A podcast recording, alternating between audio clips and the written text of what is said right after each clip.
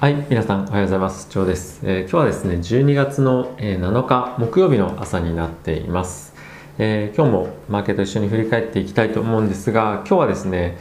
えー非常にショッキングなニュースが飛び込んできて、え皆さんもおそらくいろんな映像を見ていらっしゃるんじゃないかと、思うんですけれども、えアメリカの方でですね、トランプの、敗北を認めないというような、まあ、ことがですね、まあ、中心に、まあ、胸の中にあるような人々が、えー国会議事堂、えーアメリカの議会をですね襲うような今プロテストがこの瞬間も起きているというような、え状況となっています。で、えーそのプロテストを行っている人、まあ、一人の女性もですね、えーまあ、撃たれてしまったりですとかいろんな人々が、えー怪我をしたりとか、まあ、そういった状況に今なっています。で、えーまあ、次の大統領になるんではないかというふうに今、えーなっているバイデンさんも、えーまあ、国民に対して、えーまあ、これはアメリカの今の、まあ、本当の姿じゃないっていうようなことを言ったりとか、まああとはですねニュースも含めていろんなメディアが、えートランプ大統領に対してこのプロテストを止めさせるように何かしらメディアで発言をしなさいとしてくれというようなことをずっと、ね、語るようなシーンがいろんなところで見られています。でジョー・バイデンさんも、えーこういったことについて言及をしていて、えーマイクを持ってテレビに立って、えー国民に対して呼びかけが必要なんじゃないかというようなことを、えー言っています。でただしトランプ大統領の方からは何も、ま今のところはまだ発言もなく、えー数時間前にはですねツイッターで、えーまあ、我々は諦めないと。盗みをやめさせろと。ストップスティーリングというような言葉を使ってトランプ支持者をですね、まあ煽るような今、えーまあ、発言というかツイッターを、えー出していました。でその後はですね、えー全く音沙汰なしという状況になっているので彼自身がトランプ大統領がどういうふうに思っているのか何をしたいのかっていうのは今のところ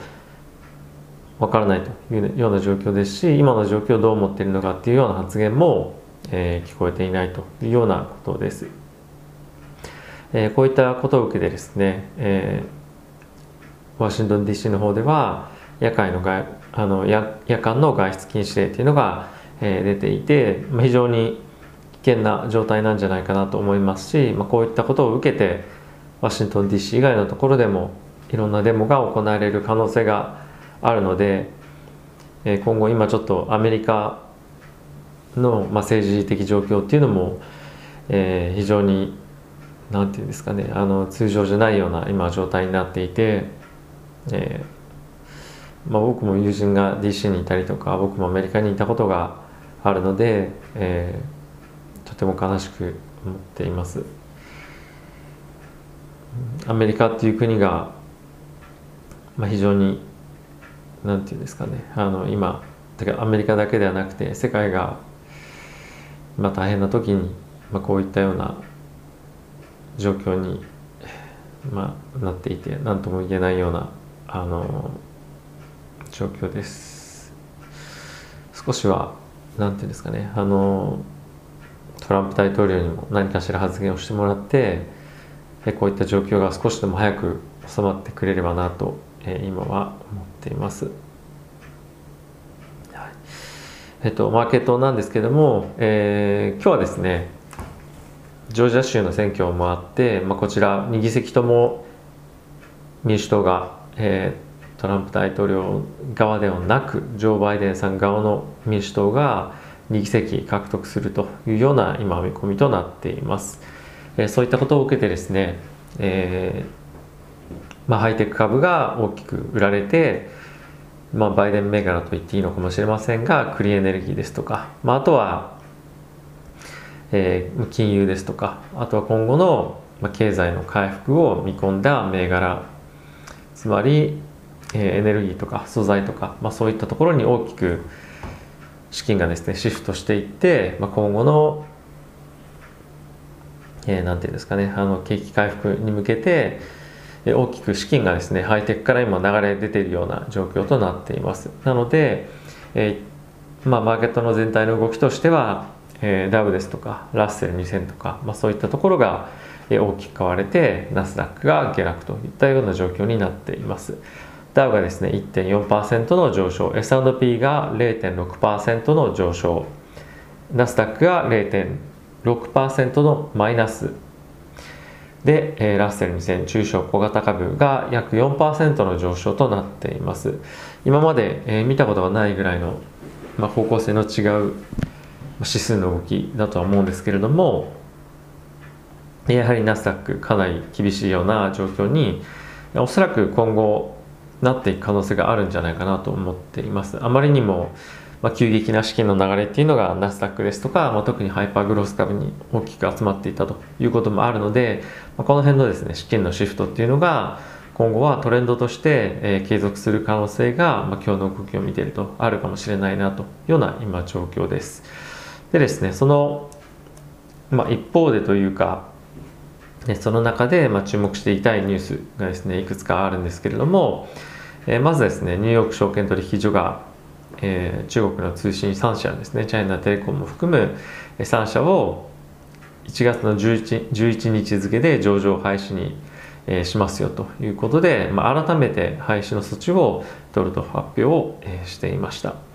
で、えー、さらにですねトランプ大統領の、えーまあ、意思ということだと思うんですけれども、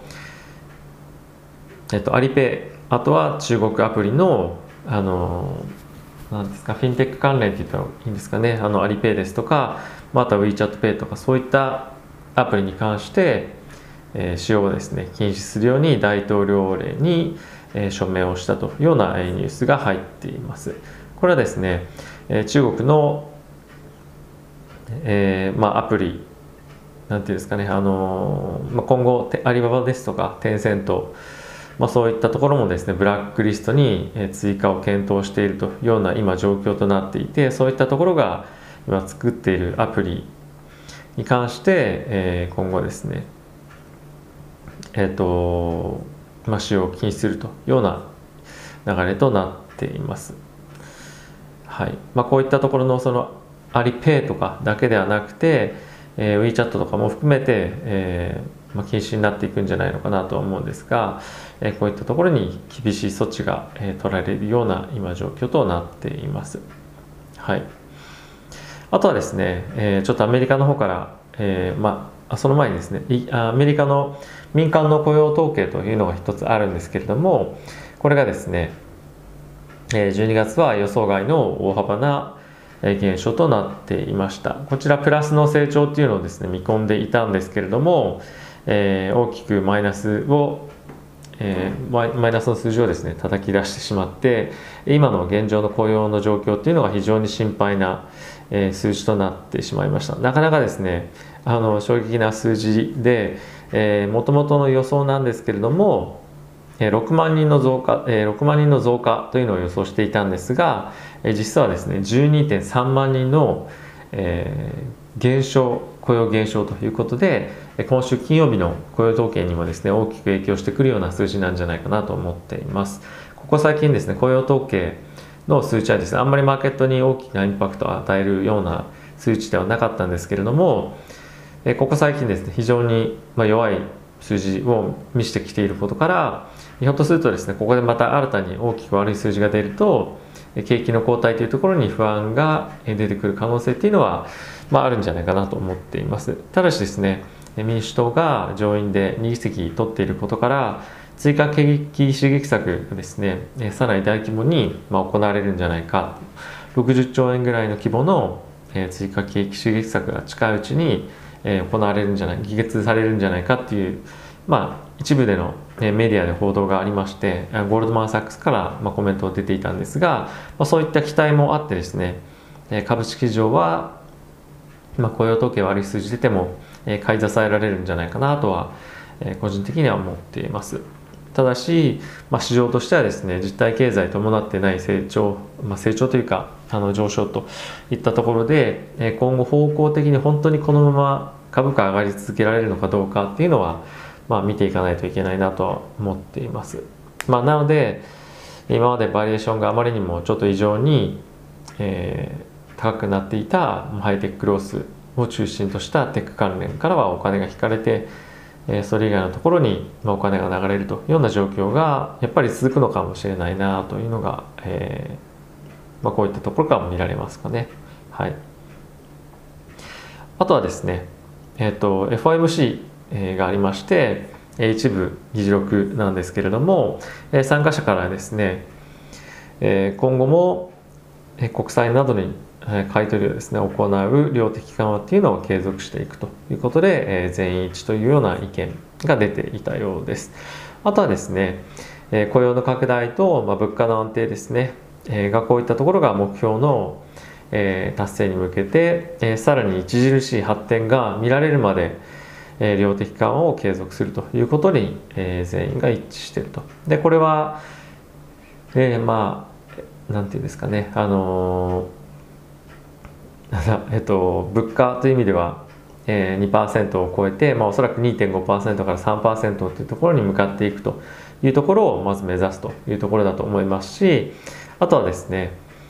えー、雇用雇用統計、まあ、雇用統計じゃ失業率ですねここははっきりとした数値っていうのは、え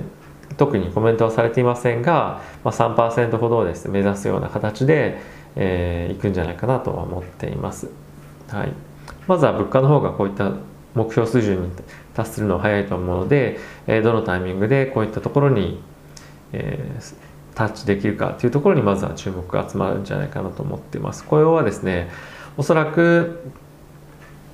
えー、まあ5%とかそういったところに一旦は短期的に行く可能性は、まあ、なきにしもあらずかなとは思ってはいるんですけれども、え人々がですねまだ今仕事を探してない人っていうのもたくさんいらっしゃるとは思うのでえそういった本当に人々が仕事を探し始めてかつ何、えー、て言うんですか労働人口が、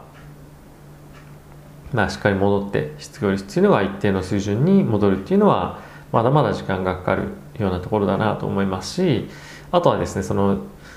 仕事を探している人とあとは求められている人材っていうのはミスマッチングがですねしばらくの間続く可能性もあるのでそういったところをですね埋めにしっかりといけるかどうかっていうところもアメリカとしては非常に課題かもしれないなとは思っています。はい、であとは、えー、イギリスの方からコロナの変異種がですね、えー、アメリカの方にも来ていると思うんですけれどもまた1例追加で発見されたというような今状況となっているそうです。なので今アメリカの感染者、えー、ですねあのついに2100万人というあの突破していまして入院者もですね最大の13万人とい